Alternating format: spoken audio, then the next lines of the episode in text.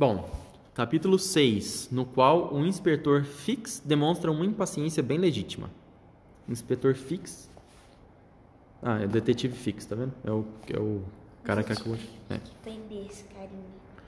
As cinco circunstâncias nas quais tinha sido enviado aquele telegrama referente a Mr. Phileas Fogg foram as seguintes. Na quarta-feira, 9 de outubro, esperava-se para as 11 da manhã em Suez o Mongólia, da Companhia Peninsular e Oriental, navio a vapor de ferro com hélice e espardeque, capacidade para 2.800 toneladas e uma força nominal de 500 cavalos. O Mongólia fazia as viagens regulares de Brindisi a Bombaim pelo canal de Suez. Esse canal de Suez é um canal importante, inclusive deu um problemão hoje. Esse- É, eu vi. você sabe o que aquele, é? aquele que o navio ficou andando. Isso, exatamente. Era um dos navios mais rápidos da companhia, sempre ultrapassando as velocidades regulamentares, tanto de 16 km por hora entre Brindisi e Suez, quanto de 15 km entre Suez e Bombaim. Aguardando a chegada do, do Mongólia, dois homens andavam pelo cais em meio à multidão de navios de nativos estrangeiros. Desculpa, em meio à multidão de nativos e estrangeiros que afluíam àquela cidade, que até pouco tempo atrás era apenas um povoado e a qual a grande obra de Ferdinand de Lesseps assegura um notável porvir, que é o cara do canal de Suez. né? Dos dois homens, um era o agente consular do Reino Unido, estabelecido em Suez, que, apesar dos prognósticos desagradáveis do governo britânico e das previsões sinistras do engenheiro Stephenson, via a cada dia os navios ingleses atravessarem o canal, encurtando assim pela metade a antiga rota da Inglaterra às Índias, pelo Cabo da Boa Esperança. Depois eu vou te mostrar no mapa.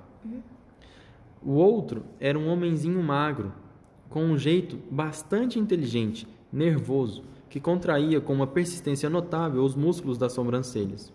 Por trás dos longos cílios brilhava um olho muito vivo, mas cujo ardor ele sabia apagar quando queria. Naquele momento, dava sinais de impaciência, andando de um lado para o outro sem conseguir ficar parado. Chamava-se Fix e era um daqueles detetives ou agentes de polícia ingleses que tinham sido enviados a diversos portos após o roubo cometido no Banco da Inglaterra. Devia vigiar com o maior cuidado todos os viajantes que pegassem a rota de Suez, e se algum deles parecesse suspeito, não perdê-lo de vista até a chegada de um mandado de prisão.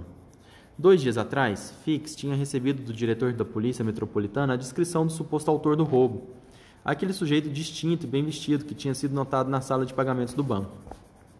O detetive, muito tentado, evidentemente, pela, barra- pela bela recompensa prometida em caso de sucesso, esperava com uma impaciência fácil de compreender a chegada do Mongólia. E o senhor me diz, senhor cônsul, perguntou pela décima vez, que esse barco não deve demorar? Não, senhor Fix, respondeu o cônsul. Ontem foi registrada sua passagem pelo largo de Port Said, e os 160 quilômetros do canal não são nada para um navio tão rápido. Repito que o Mongólia sempre conquistou o prêmio de 25 libras que o governo dá para cada ganho de 24 horas no tempo previsto. E esse navio vem direto de Brindisi? perguntou o. Exatamente, de Brindisi, onde pegou o malote das Índias, de Brindisi, de onde saiu no sábado às 5 da tarde. Portanto, tenha paciência. Ele não deve demorar para chegar. Mas realmente não sei como o senhor conseguirá, com a descrição que recebeu, reconhecer o seu homem se ele estiver a bordo do, Magnó do Mongólia. Eu já falei Magnólia algumas vezes, né? é Mongólia. Senhor cônsul, respondeu Fix, com esse tipo de pessoa é mais uma questão de sentir do que de reconhecer. É faro que é preciso ter, e o faro é como um sentido especial para o qual contribuem a audição, a visão e o olfato. Na minha vida, já aprendi mais de um desses, já aprendi mais de um desses gentlemen, e contanto que meu ladrão esteja a bordo, eu lhe asseguro que ele não vai me escapar entre os dedos.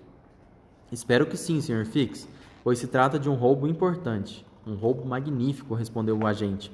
55 mil libras. Um negócio desses não aparece todo dia. Os ladrões estão ficando mesquinhos. A raça de Jack Shepherd está perdendo o brilho. Jack Shepherd é um ladrão bri- britânico famoso por no- suas notáveis fugas de prisões londrinas. Está na nota de rodapé. A raça de Jack Shepherd está perdendo o brilho. Hoje em dia se deixam enforcar por qualquer micharia. Sr. Fix, respondeu o cônsul. Pelo jeito que o senhor fala, desejo-lhe suce- sucesso mesmo. Porém, repito, nas condições em que se encontra, receio que seja difícil. O senhor bem sabe que, de acordo com a descrição que recebeu, esse ladrão se assemelha perfeitamente a um homem honesto. Olha o inspetor Fix, nervoso, esperando o barco. Senhor cônsul, respondeu o inspetor de polícia em tom dogmático. Os grandes ladrões sempre parecem pessoas honestas. O senhor pode compreender que aqueles que têm cara de gatuno não têm escolhas senão serem honestos, caso contrário, seriam presos. É sobretudo nas fisionomias honestas que é preciso ficar de olho, trabalho difícil, concordo, e que já deixa de ser ciência e passa a ser uma arte. Vê-se bem que o tal do Fix não faltava certa dose de amor próprio. Enquanto isso, o cais se animava pouco a pouco. Para lá fluíam marinheiros de diversas nacionalidades, comerciantes, corretores, carregadores, felas. Percebia-se que a chegada do navio era iminente.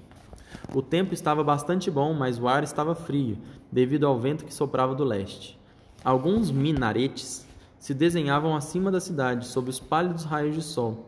Ao sul, um quebra-mar de dois mil metros se estendia como um braço sobre a baía de Suez.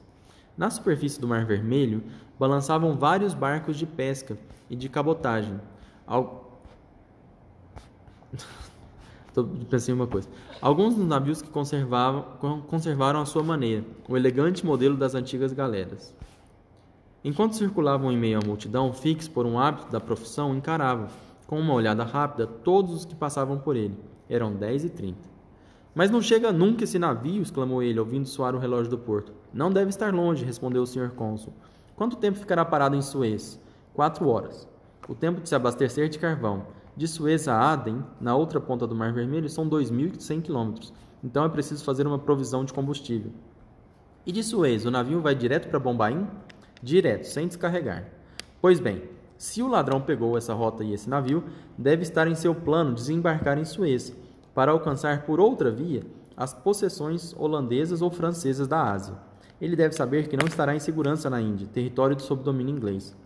A menos que não, não seja tão esperto, respondeu o cônsul. O senhor sabe, um criminoso inglês sempre se esconde melhor em Londres do que em terra estrangeira. Com essa reflexão, que deixou o agente bastante pensativo, o cônsul retornou ao seu escritório situado a pouca distância dali. O inspetor de polícia ficou sozinho, tomado por uma impaciência nervosa com aquele pressentimento bem estranho de que seu ladrão devia estar a bordo do Mongólia.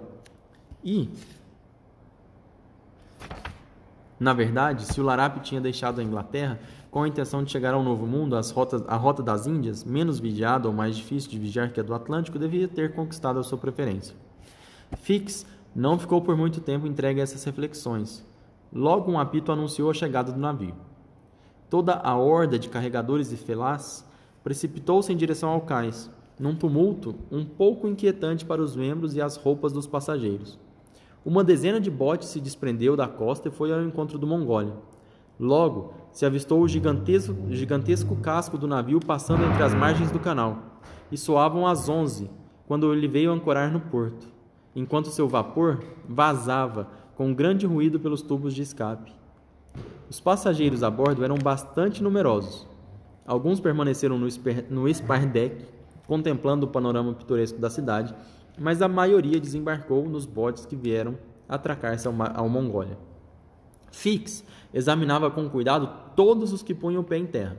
Nesse momento, um dos passageiros se aproximou dele, depois de repelir com vigor os felás que o assediavam oferecendo serviços e perguntando-lhe com muita polidez se podia lhe indicar onde ficava o escritório do agente consular inglês.